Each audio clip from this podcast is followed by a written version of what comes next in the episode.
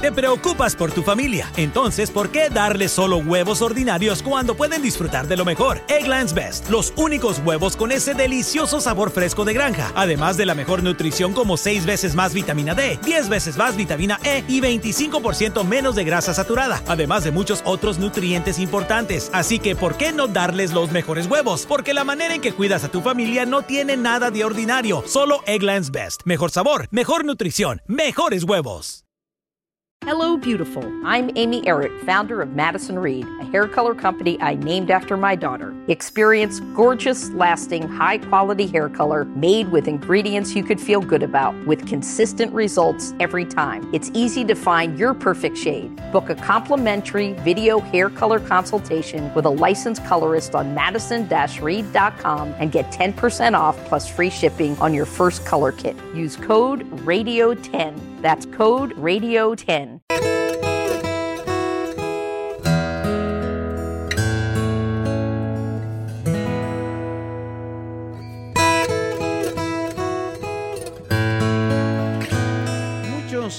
Dedican mucho tiempo y esfuerzo tratando de discernir cuál es su misión en la vida.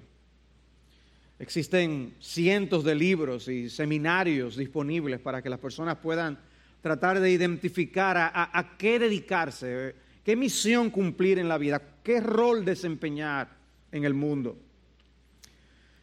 Pero hay una misión de la que nosotros no tenemos ni siquiera que dudar. Y es que el Señor nos ha llamado a ser testigos de su muerte y de su resurrección, que es lo que hemos estado estudiando en este capítulo de Lucas 24. En esta breve serie, y este es el tercer sermón, sin, uh, sin, embargo, es sobre el capítulo 24 de Lucas, nosotros fuimos introducidos al tema de la resurrección de Cristo. En el primer mensaje vimos el hecho de su resurrección, la tumba vacía, los primeros 12 versículos. Luego, del versículo 13 hasta el 35, nosotros vimos cómo Jesús se aparece a aquellos discípulos que iban camino a Emaús y cómo les ayuda a interpretar ese pasado reciente a la luz de las escrituras. No era necesario que el Cristo padeciera todas estas cosas y entrara en su gloria. Y comenzando por Moisés y continuando con todos los profetas y, uh, y les explicó lo referente a él en todas las escrituras. O sea que Cristo encuentra a creyentes dudando, pero con su palabra les lleva y les, conduce a la confianza. Algo similar le ocurrió a las mujeres que encuentran la tumba vacía y dudan, y los ángeles les recuerdan lo que ellos mismos habían sido, ellas mismas habían sido enseñadas. Y este pasaje que vamos a estudiar hoy es otro texto similar en el que vemos a los discípulos dudar y a Cristo usar su palabra para poder precisamente traer confianza y en este caso de una manera muy directa comisionarles con la predicación del Evangelio. A partir del versículo 36 entonces es que tenemos otra de esas apariciones del Cristo resucitado, pero una que iba a ayudar a los discípulos no a mirar atrás como ocurrió con los discípulos de Emaús, sino a mirar al futuro. Les hablaría de esa misión que ellos tenían por delante. Siendo el Evangelio de Lucas y el libro de Hechos dos volúmenes de una misma obra, podemos decir que la conclusión de un libro viene a ser la introducción del otro. Y esta última sección de Lucas funciona como una especie de bisagra que nos lleva de la mano al libro de los hechos. Yo creo que el impacto de la gran comisión no hubiera sido el mismo de Cristo haberla hecho antes de su muerte. Pero el que llamara a los discípulos a predicar el Evangelio después de su muerte y resurrección, tuvo un impacto extraordinario, transformador, y ellos nunca fueron los mismos. Unido a su ascensión a los cielos que vemos en este texto y al envío del Espíritu Santo, los apóstoles quedaron completamente equipados para llevar a cabo una misión que humanamente hablando hubiera sido imposible. Los que antes habían salido huyendo por miedo cuando se llevaron a Cristo apresado, cuando lo vieron crucificado, ahora son tan valientes que están dispuestos aún a morir proclamando a Jesucristo como el único Salvador del mundo. Algo pasó que les convirtió a ellos en testigos valientes en la causa de Jesucristo. Y ese es parte del propósito de esta breve serie. Y es el hecho que no solo ellos, sino también nosotros somos llamados a ser testigos de su muerte y de su resurrección. Veamos en primer lugar en este pasaje, los versículos 36 al 43, el Señor resucitado se aparece a todos los apóstoles. El Señor resucitado se aparece a todos los apóstoles. El, versículo 36 dice, mientras ellos relataban estas cosas, Jesús se puso en medio de ellos y les dijo, paz a vosotros. ¿Qué era lo que estaban haciendo?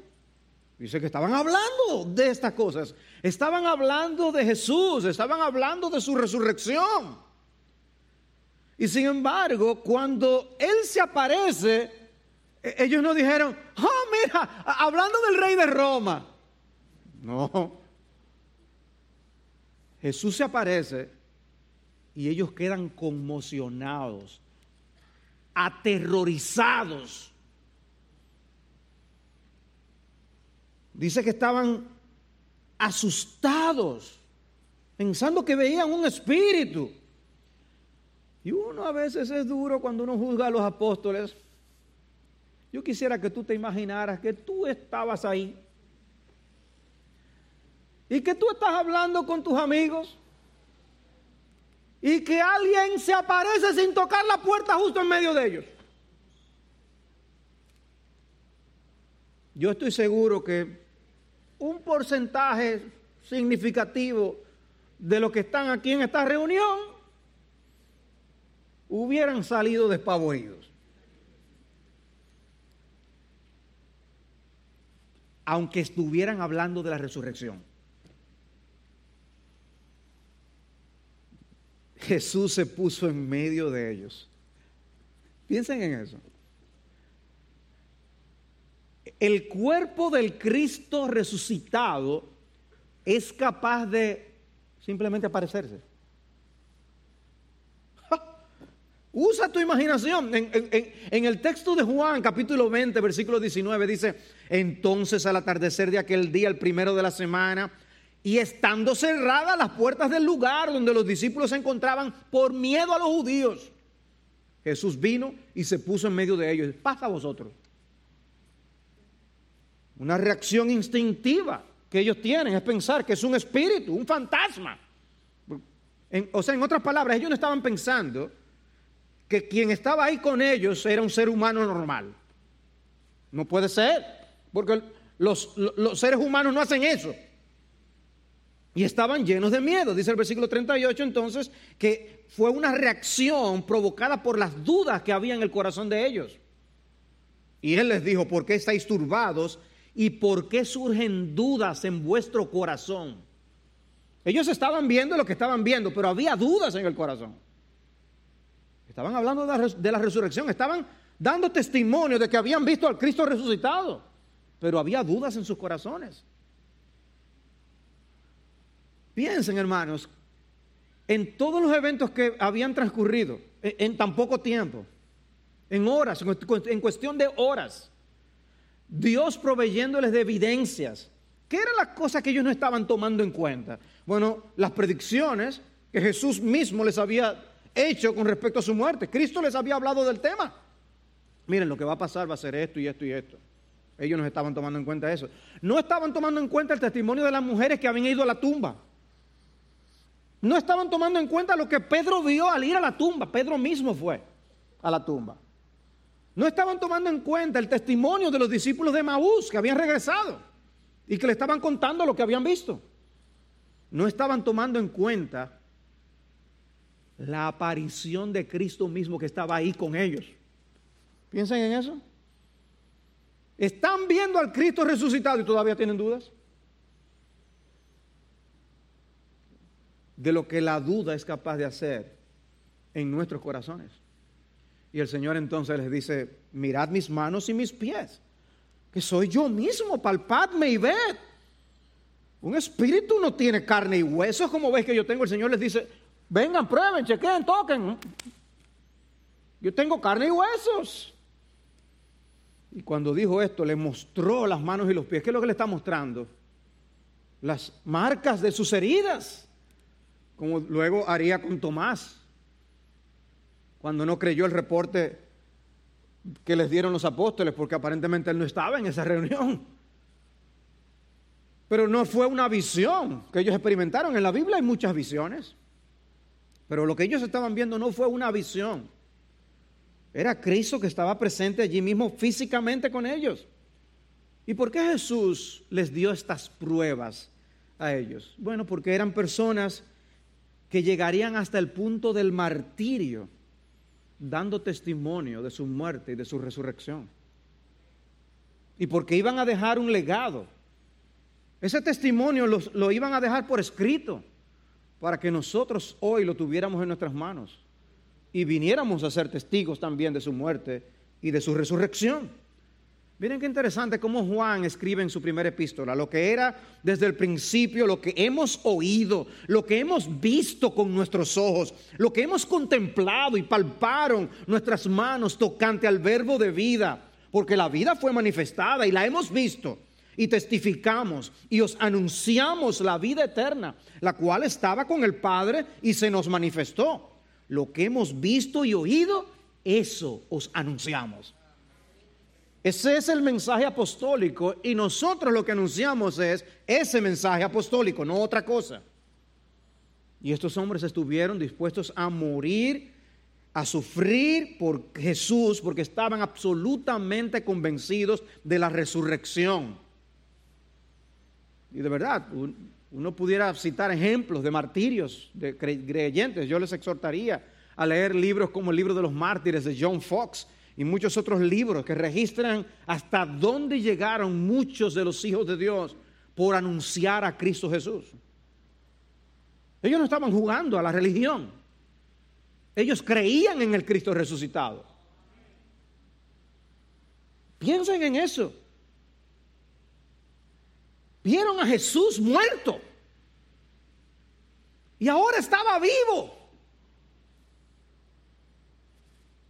No importa que prediquemos y nos maten. Es por eso que justo antes, como en un texto como Mateo 10, el Señor le dice, señores, no le tengan miedo a los que le pueden quitar simplemente la vida, porque el alma no le pueden arrebatar. Teman más bien aquel que puede quitarles el, el cuerpo y el alma y arrojarlos al infierno. Por eso Cristo lo decía así, pero ellos lo entendieron después y lo creyeron de todo corazón.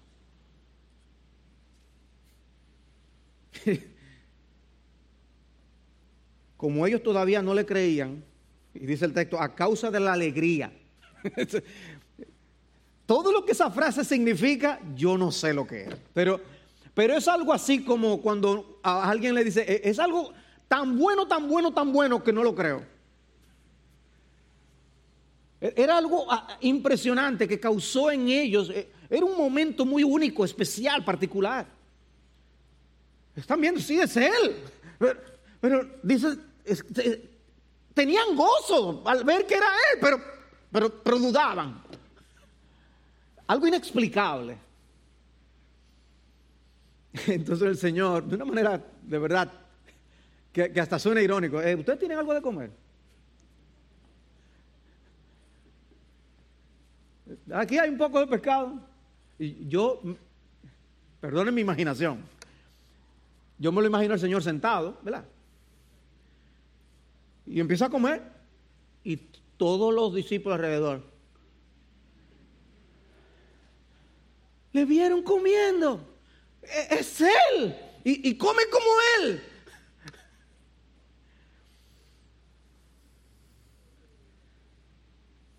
Pero una parte central de este texto es lo que viene a continuación. Lo que yo he llamado el Señor resucitado les explica las escrituras y su misión. Porque el propósito de Lucas aquí es muy particular.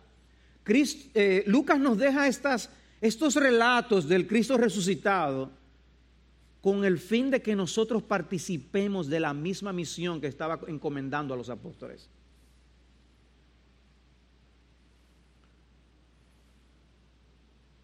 Esta sección es muy parecida a algo que vimos la semana pasada con respecto a los discípulos que iban camino de Maús.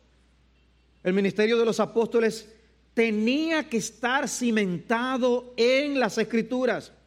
La iglesia como un todo tenía que estar edificada sobre el firme cimiento de la palabra de Dios. La primera frase del versículo 44 es, esto es lo que yo os decía cuando todavía estaba con vosotros. Cristo les instruyó sobre estas cosas. ¿Qué era lo que Jesús les decía? Dice que era necesario que se cumpliera todo lo que sobre mí está escrito en la ley de Moisés, en los profetas y en los salmos. Jesús no simplemente, oh, las cosas que yo les dije, las cosas que yo les dije que estaban en las escrituras sobre mí. ¿Hacia dónde guió el Señor la mente de ellos? A las escrituras. A las escrituras. Hermanos, cuán digna de confianza es la palabra de Dios. Confiemos en la palabra de Dios. Es como cuando el Señor decía, pero ustedes no lo leyeron. ¿Ustedes lo leyeron? No, no está escrito. ¿Y qué más hay que decir? Porque si lo dice Dios, ¿ya? Cristo basó su ministerio en la palabra de Dios, es lo que está diciendo. De lo que yo les hablé a ustedes fue de la palabra de Dios. Cristo basó su ministerio en la palabra. ¿Cuánto más no debería estar el nuestro basado en la palabra? Dice Lucas 9:22, el Hijo del Hombre debe padecer mucho y ser rechazado por los, por los ancianos, los principales sacerdotes y los escribas, y ser muerto y resucitar al tercer día. Debe ser así. ¿Por qué? Porque lo decía la Escritura. Les habló Cristo de su segunda venida. Y en, en Lucas 17, hablando de ese tema, les añade, pero primero es necesario que Él padezca mucho y sea rechazado por esta generación. O sea, Cristo se lo decía.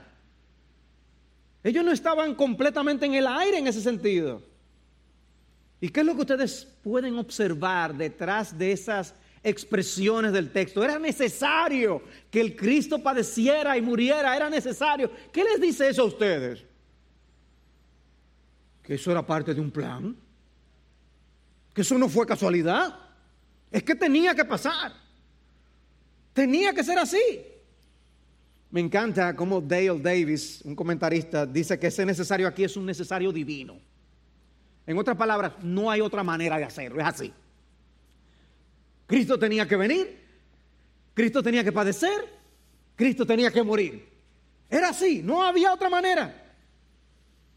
¿Recuerdan lo que estudiamos en Lucas 24, 7? Que los ángeles le dijeron a las mujeres, el Hijo del Hombre debía ser entregado en manos de hombres pecadores y ser crucificado y al tercer día resucitar. Tenía que ser así.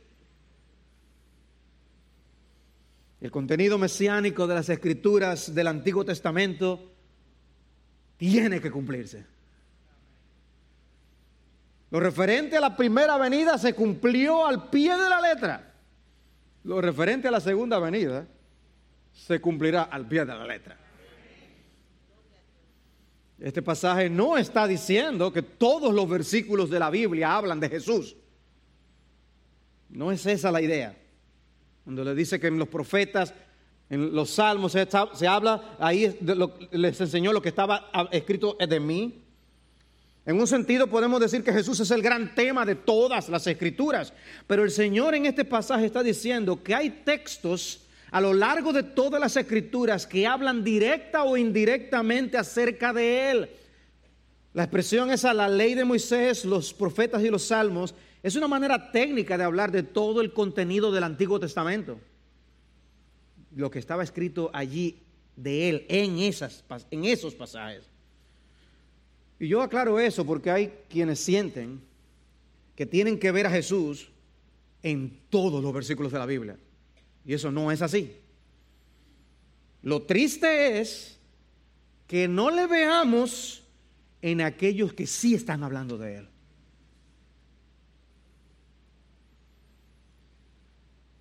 Pero ¿saben qué, hermanos? Eso nos dice algo a nosotros de nuestra humana debilidad. De que no importa solamente que nosotros tengamos la palabra de Dios en nuestras manos. Dejados a nosotros mismos, no nos beneficiaríamos de la palabra como debiéramos. Dice el versículo 45, entonces les abrió la mente para que comprendieran las escrituras. Si Cristo no nos abre la mente, no aprovechamos las escrituras. La semana pasada estudiamos la sección anterior y cómo el Señor hizo arder el corazón de los discípulos mientras les abría y les explicaba las escrituras. Y aquí nos encontramos una vez más con el ministerio de iluminación del Señor, que hasta el día de hoy continúa a través del Espíritu Santo que nos envió. Por eso es que Pablo dice en 2 Corintios 4, 6 que Dios que dijo que de las tinieblas resplandeciera la luz es el que ha resplandecido en nuestros corazones para iluminación del conocimiento de la gloria de Dios en la faz de Cristo. Sin ese ministerio nosotros ni, ni, entendemos bien quién es Cristo, lo glorioso que es y la maravillosa misión que llevó a cabo. Y la magnitud de nuestra gratitud será según nosotros tengamos entendimiento abierto por el Espíritu de Dios para ver la maravilla de la obra del Señor.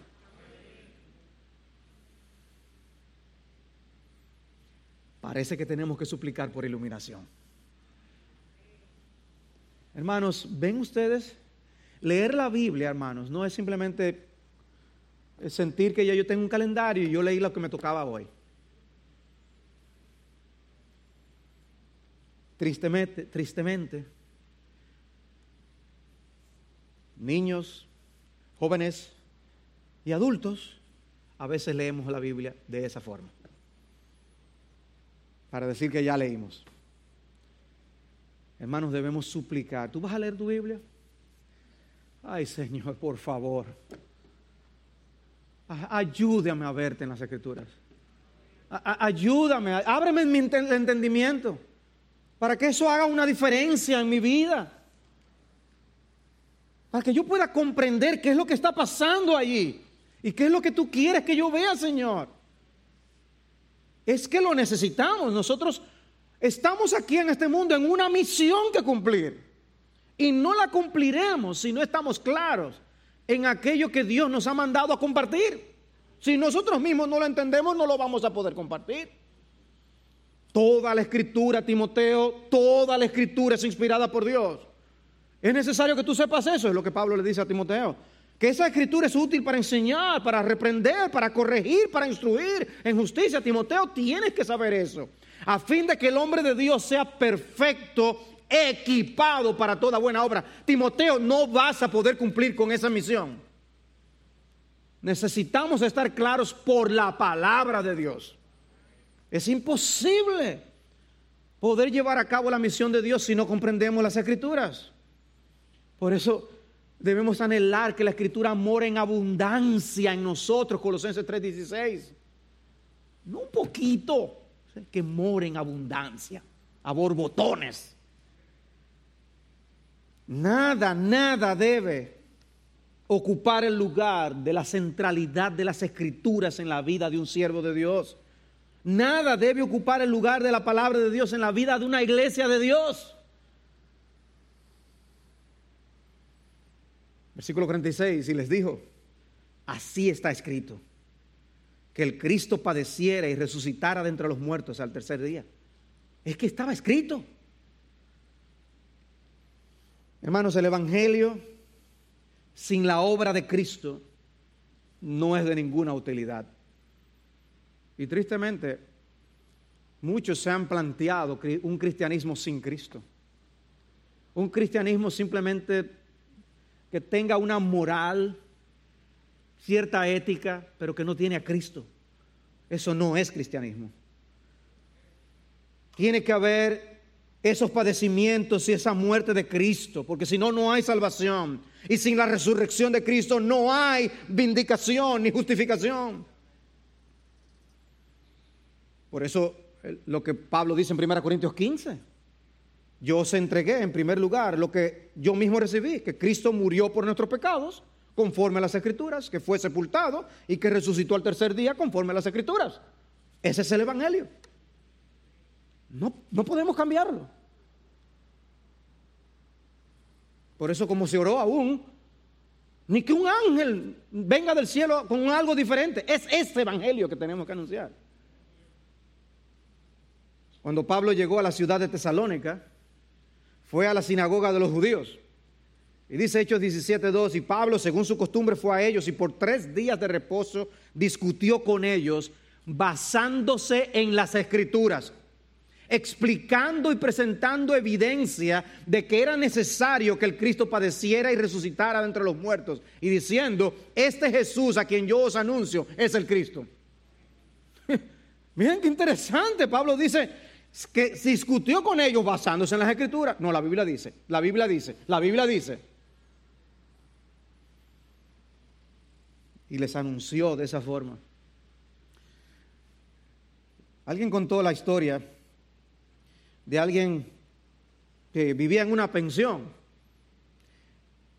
Dice que estaba afuera con un mazo golpeando los cimientos del establecimiento y pasó alguien, dice, razonablemente racional, que intentó advertirle sobre su propia irracionalidad. Después de todo estaba tratando de destruir el mismo lugar donde vivía. Pero el hombre imperturbable respondió, no importa, yo vivo en el segundo piso.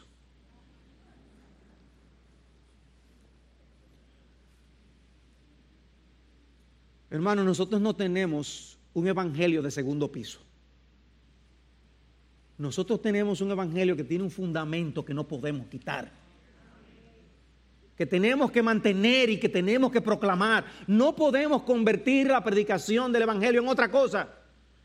Debemos seguir predicando a Cristo y Cristo crucificado.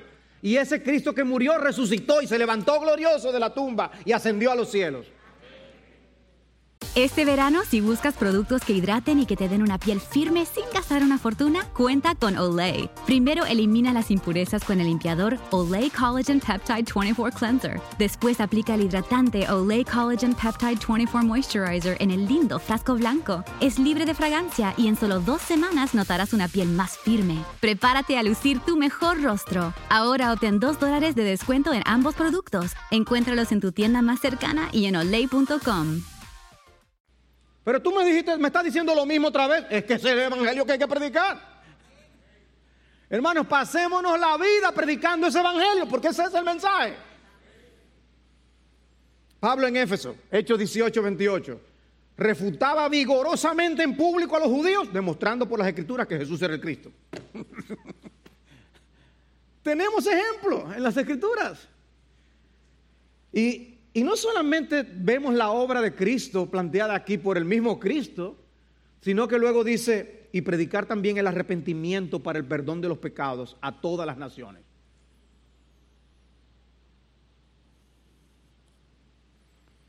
No es muy común escuchar una serie sobre el arrepentimiento. No es, no es común ni siquiera escuchar un mensaje sobre el arrepentimiento. Pero Cristo, cuando está encomendando a los apóstoles a predicar, dice, hay que predicar el arrepentimiento para el perdón de los pecados. ¿Ven hasta qué tan lejos se ha ido la iglesia del Señor? Predicar a Cristo y este crucificado no significa que Jesús lo hizo todo y que ya ahora el pecador no tiene nada que hacer. No, no, no, no, no. No es una salvación automática. Los pecadores deben arrepentirse y creer. Y Cristo destaca de manera particular el arrepentimiento como un elemento esencial del mensaje del Evangelio. El mismo Jesús dijo, no he venido a llamar a justos, sino a pecadores, al arrepentimiento. Hay una mala noticia que asimilar para poder apropiarnos de la buena noticia.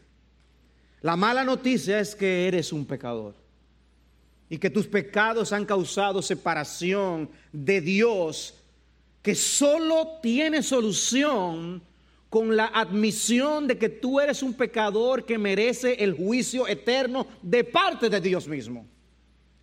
Y que debes renunciar a toda pretensión de que por ti mismo puedes solucionar ese problema. ¿Cómo? Aferrándote a Jesucristo por medio de la fe, convencido de que es el único que puede redimirte para el Señor. ¿Y cuál es el fruto del arrepentimiento? El perdón de nuestros pecados, dice. El perdón de nuestros pecados. Es interesante cómo los apóstoles absorbieron esta enseñanza del Señor. Cuando dice que el Señor les abrió el entendimiento, les abrió el entendimiento. Porque de ahí en adelante, si nosotros les vemos en los evangelios hablando cosas, pero ¿y cuándo que ustedes van a aprender? Le dice el Señor. ¿Hasta cuándo se de soportar? Y ellos, eso que está hablando de tal cosa. No, señores, le estoy hablando de esto. Pero después de la resurrección, hay que ver con la claridad que ellos hablaron. Y uno encuentra un hecho, a un Pablo predicando en Hechos capítulo 2, versículo 38. Y Pedro les dijo, arrepentíos y sed bautizados cada uno de vosotros en el nombre de Jesucristo para perdón de vuestros pecados y recibiréis el don del Espíritu Santo. Porque la promesa es para vosotros y para vuestros hijos y para todos los que están lejos para tantos como el Señor nuestro Dios llame. Y con muchas otras palabras testificaba solemnemente y les exhortaba, sed salvos de esta perversa generación. Cuánta vigencia la del mensaje que predicó Pedro en ese día. Parece que se está hablando en, en la época de la ideología de género. Sed salvos de esta perversa generación. ¿Saben por qué? Porque el mensaje del Evangelio no tiene fecha de caducidad. El único mensaje para la salvación de pecadores. Y en el capítulo 5 luego dice, a este Dios exaltó a su diestra como príncipe y salvador para dar arrepentimiento a Israel y perdón de pecados. ¿Cuántos problemas que las personas van a tratar con los especialistas se solucionarían de veras si tan solo encuentran el perdón de sus pecados por medio del arrepentimiento? Pero no quieren escupir las maldades de su corazón, no quieren reconocer que son pecadores, no quieren reconocer que han ofendido a un Dios santo. No quieren reconocer que lo que hacen con sus bocas, con sus ojos, con sus manos, con sus pies, con sus almas, con sus pensamientos, han sido cosas ofensivas al Dios tres veces santo. No quieren decirle a Dios, Señor, perdóname. Y empecinados y obstinados en su pecado, no quieren admitir que han ofendido aún a otros y que no quieren perdonar a otros, no quieren admitirlo. Y especialistas tras especialistas, especialistas van y especialistas vienen y sus problemas continúan igual simplemente porque no han vomitado sus pecados en la presencia del Señor. Con solo arrepentirse y confesar sus pecados, delante, si, lo hacen sinceramente delante del Señor, recibirían ese mensaje glorioso, tus pecados te son perdonados. Wow. Wow. Qué mensaje. Y ese mensaje tenía que predicarse por los apóstoles, no únicamente a los judíos, sino para todas las personas, de todas las etnias, de todo el mundo. Dice, el arrepentimiento para el perdón de los pecados a todas las naciones, comenzando desde Jerusalén, lo cual iba a ser un trabajo en equipo, porque iba a comenzar con los apóstoles desde Jerusalén, pero vamos a ver al apóstol Pablo continuarlo con los gentiles. Y luego estamos nosotros en la parte que nos corresponde hoy. Pero uno ve que hay una estrategia. Uno ve que hay un plan, por eso desde Jerusalén, Hechos 1.8, pero recibiréis poder cuando el Espíritu Santo venga sobre vosotros y me seréis testigos en Jerusalén, en toda Judea y Samaria y hasta lo último de la tierra. Hay un plan. y hasta los confines de la tierra. E, e, e, eso estaba en los planes de Dios. Noten este texto de Isaías 49, 6. También te haré luz de las naciones para que mi salvación alcance hasta los confines de la tierra. Eso estaba profetizado. Y como yo les decía en el primer mensaje de esta serie, el libro de Hechos nos deja ver que la misión que Dios encomendó a los apóstoles no es única de ellos. El versículo 48 dice, vosotros sois testigos de estas cosas. Jesús comisionó realmente a los apóstoles de una manera muy particular y a los demás discípulos que allí se encontraban de manera general. Les encomendó la predicación del Evangelio. Pero el texto de Hechos 1.8 nos confirma que el plan de Dios abarcaba mucho más que ese mundo de los apóstoles y esa época de los apóstoles. Y el mismo libro de Hechos nos deja ver cómo esos doce apóstoles en un sentido fueron apagándose en la narración de hechos. ¿Lo dejamos de ver? Incluso el liderazgo de Pedro lo dejamos de ver. Y aparece el apóstol de los gentiles, el apóstol Pablo, predicando a otras etnias y a otros grupos étnicos. Y nosotros también, fundamentados en el mensaje de los apóstoles, también somos testigos de la muerte y de la resurrección del Hijo de Dios. Pero los apóstoles no podían salir corriendo inmediatamente, ni con el entusiasmo de que Cristo estaba resucitado. Podían, señores, vámonos, que hay urgencia, vamos a predicar. No, Cristo les dice que no. En el versículo 49 dice, aquí, yo enviaré sobre vosotros la promesa de mi Padre, pero vosotros permaneced en la ciudad hasta que seáis investidos con poder de lo alto. Les faltaba algo absolutamente vital para llevar a cabo la obra. La promesa del Padre. ¿Y qué es esa promesa del Padre? Bueno, realmente no se trata de qué, sino de quién, del Espíritu Santo. Necesitaban ser investidos con poder de lo alto, el poder de la tercera persona de la Trinidad. Sin el Espíritu Santo los apóstoles no debían atreverse a salir a proclamar el Evangelio. Pero con el Espíritu no solo se atrevieron, sino que diseminaron la palabra por todo el mundo conocido. Si ustedes no ven eso como una obra asombrosa, es porque no han leído bien en los evangelios y, y cuán cobardes eran los apóstoles que salieron huyendo a esconderse. Y todavía en estos relatos, eh, recuerden lo que leímos de Juan, eh, estaban trancados, escondidos por temor a los judíos. Con esos hizo Dios la obra. Pero recibiréis poder cuando el Espíritu Santo venga sobre vosotros. Ese ha sido el poder que ha impulsado la obra misionera desde los días del apóstol Pablo hasta el día de hoy. Porque a juzgar por el personal disponible, hubiéramos dicho que esa misión sería un fracaso total. Ya conocemos el grupo de los dos apóstoles. En total eran aproximadamente 120 discípulos, dice Hechos 1.15, y así fue que comenzó todo.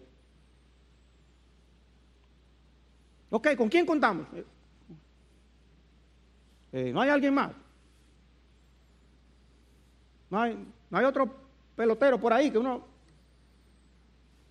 afanosamente tratando de conformar el equipo que va a ir a las, Olimpiadas de, béisbol. Eh, estos son todos, ¿están seguros? ¿No hay alguien más por ahí? Sí, ese, ese, es el equipo con el que vamos a conquistar el mundo. ¡Wow! Y cuando uno ve los resultados, el poder de Dios es la única explicación que hoy estemos aquí predicando a Jesucristo, de verdad, nosotros porque estamos acostumbrados. Estamos acostumbrados a venir aquí a la iglesia, hermanos, es un milagro que el Evangelio haya llegado a las costas de la República Dominicana. Es un milagro que estemos aquí en pie. No lee Primera Tesalónica 1.5, pues nuestro evangelio no vino a vosotros solamente en palabras, sino también en poder y en el Espíritu Santo y con plena convicción, como sabéis qué clase de personas demostramos ser entre vosotros por amor a vosotros. El ministerio de Jesús dio inicio con el Espíritu descendiendo sobre él en el momento del bautismo, ¿lo recuerdan? La manera como él enfrentó la tentación del capítulo 4 fue estando lleno del Espíritu Santo, dice el texto. Lo que encontramos en esa sección es como si Jesús estuviera dejando establecido aquí ese, cuartel general para llevar a cabo esa obra. Y les deja el poder, el arma principal, el Espíritu Santo, que él mismo utilizó. No había un plan B. Mataron al Hijo de Dios. Wow, ¿y ahora? ¿Y ahora? Resucitó. Y se fue otra vez. ¿Y ahora? No me apure, que estamos nosotros aquí. ¿Y? No había un plan B. Era ese el plan. Con esos. Con el Espíritu Santo. Esa es toda la diferencia. Cuando Cristo va a iniciar su ministerio, dice en Lucas 4:14, Jesús regresó a Galilea en el poder del Espíritu y las nuevas acerca de él se divulgaron por toda la región. Mientras tanto, él había sido un desconocido. Y entonces él comienza yendo a la sinagoga, va a la sinagoga y lee las escrituras. Y el texto que él usa es Isaías 61 que dice, el Espíritu del Señor está sobre mí. Y así comenzó el ministerio. Hermanos, si nosotros vamos a hacer ministerio, va a ser con el Espíritu de Dios. Si Jesús desempeñó su ministerio en dependencia del Espíritu Santo, ¿qué nos queda a nosotros? Yo creo que muchas veces la forma en que nosotros hacemos ministerio y servimos es una especie de atrevimiento. Asumimos las cosas, confiamos demasiado en nosotros mismos, piénsalo. Si Jesús fue a la tentación lleno del Espíritu, no es un atrevimiento la manera en que muchas veces enfrentamos la tentación. ¿Dónde están los ruegos y los clamores por auxilio de lo alto para poder vencer? Con razón sigues siendo vencido por la pornografía, por el descontento, por la incapacidad de perdonar porque no has invocado la ayuda del cielo para vencer. Amados hermanos, percibimos cuánto necesitamos depender del Espíritu Santo y de su poder. Tenemos una idea de la magnitud del regalo que tenemos de parte de Dios con el Espíritu. Vemos lo que esto implica para nuestras vidas cristianas, para nuestro servicio al Señor y para la iglesia misma. Estamos rogando y suplicando para que el Espíritu de Dios nos llene y asuma el control de nuestras vidas por su palabra. Vemos cuán importante es que andemos en el Espíritu. Como dice Pablo en Gálatas capítulo 5, andad en el Espíritu y no satisfaceréis los deseos de la carne. Es que hay demasiado de nosotros. Demasiada confianza en nosotros mismos. No solo ignoramos a nuestro enemigo, sino que confiamos demasiado en nosotros. Los hermanos de Sovereign Grace tienen una canción con el tema del Espíritu. Es una canción que se llama Espíritu de Dios. Traducida más o menos al español dice así. La bendición del Padre, don de gracia y de amor la promesa del Salvador para tener poder de lo alto. Oh maravilloso regalo que nos es dado para que tengamos confianza y llevar a cabo la misión. Espíritu Santo, tú haces nuevas todas las cosas. Espíritu de Dios, sopla ahora sobre mí. Fuente de vida, ven, aviva mi cansado corazón. Espíritu de Dios, brilla ahora sobre mí. Luz de vida, ven y enciende mi anhelante corazón. Ven y quita las nubes oscuras de duda e incredulidad. Brilla ahora sobre mi alma porque por tus rayos veo más claro, más cercano, más profundo el amor de mi redentor. Espíritu Santo, tú haces nuevas todas las cosas. Donde tú soplas, la esperanza crece. Los muertos vuelven a la vida y la oscuridad huye ante tu amanecer. Por tu luz veo la gloria de mi rey. Contemplándole, seré transformado. Wow. El Espíritu me permite contemplar a Jesús para que en esa contemplación yo sea transformado a su imagen. Wow. Amados hermanos, si todo lo sucedido con Cristo es parte del plan soberano de Dios, si por el poder del Espíritu gente tan frágil como los apóstoles y demás discípulos y los, misioneros y los hermanos que le siguieron pudieron hacer todo lo que se ha hecho en 20 siglos.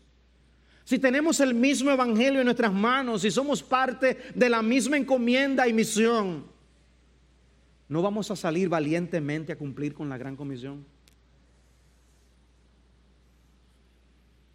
Interesante, cuando los apóstoles fueron, los discípulos fueron amenazados en Hechos capítulo 4, Pedro puede decir con esta claridad, en verdad en esta ciudad se unieron tanto Herodes como Poncio Pilato, juntamente con los gentiles y los pueblos de Israel, contra tu santo siervo Jesús, a quien tú ungiste.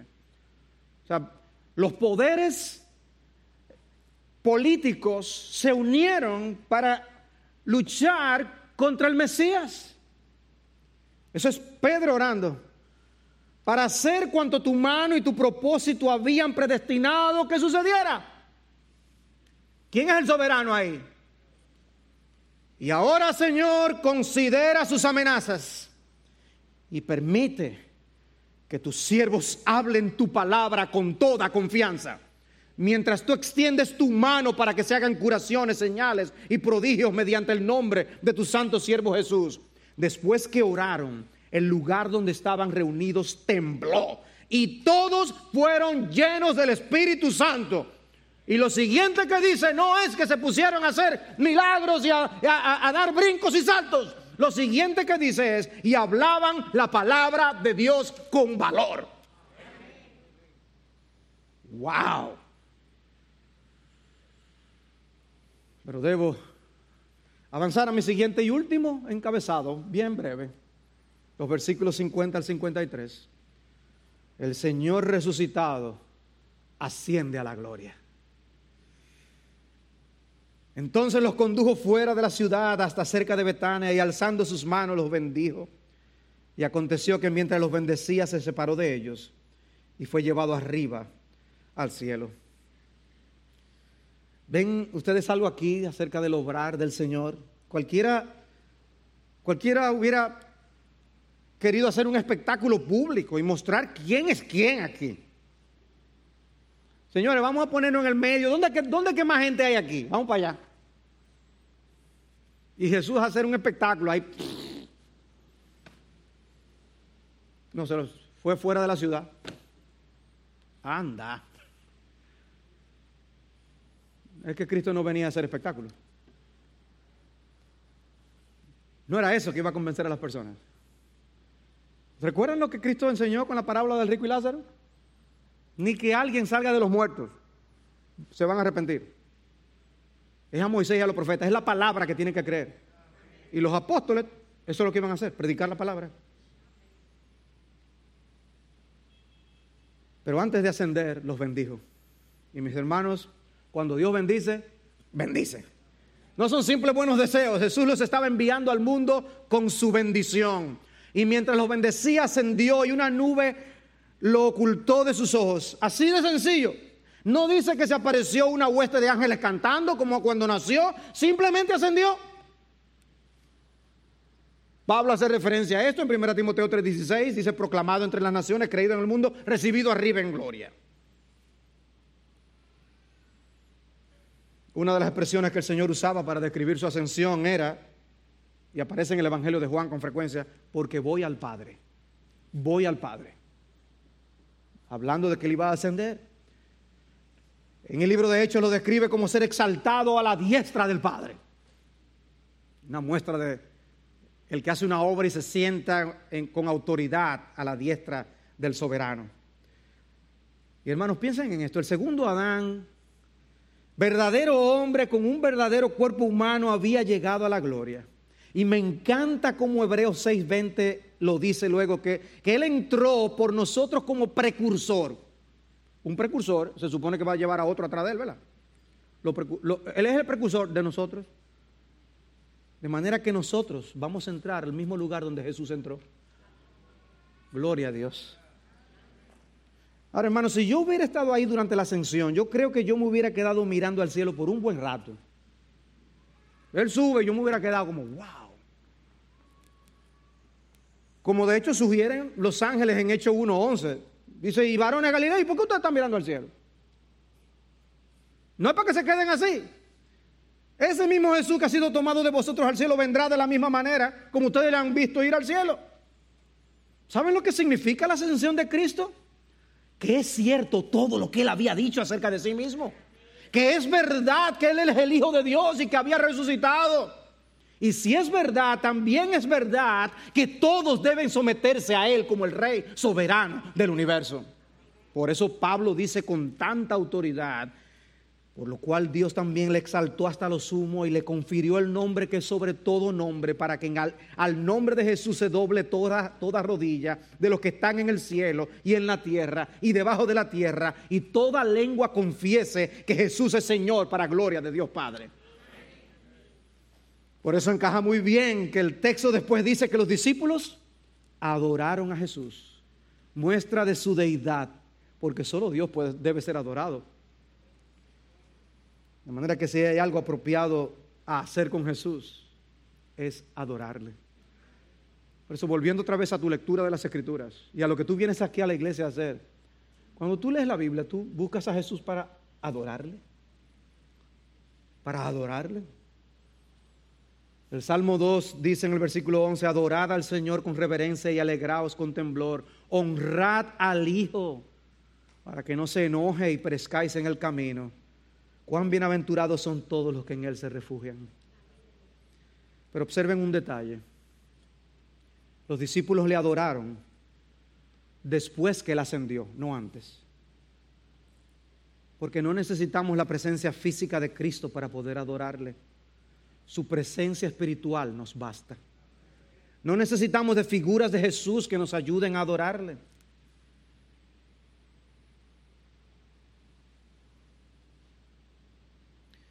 ¿Para ¿qué diferencia ustedes notan en los apóstoles?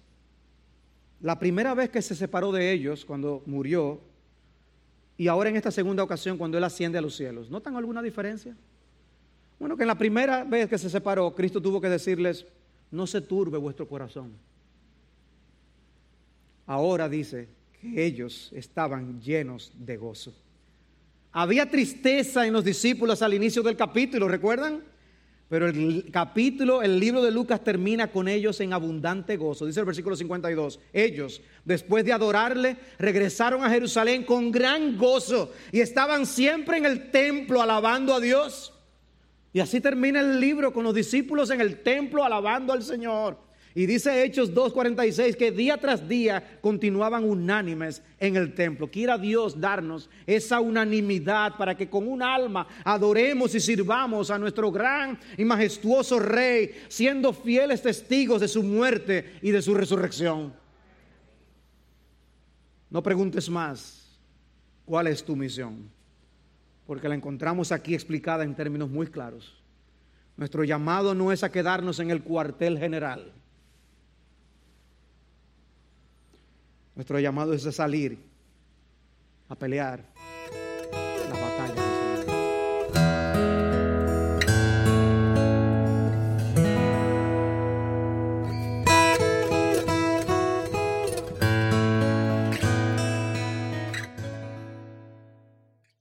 Te preocupas por tu familia. Entonces, ¿por qué darles solo huevos ordinarios cuando pueden disfrutar de lo mejor? Eggland's Best, los únicos huevos con ese delicioso sabor fresco de granja, además de la mejor nutrición como 6 veces más vitamina D, 10 veces más vitamina E y 25% menos de grasa saturada, además de muchos otros nutrientes importantes. Así que, ¿por qué no darles los mejores huevos? Porque la manera en que cuidas a tu familia no tiene nada de ordinario, solo Eggland's Best. Mejor sabor, mejor nutrición, mejores huevos.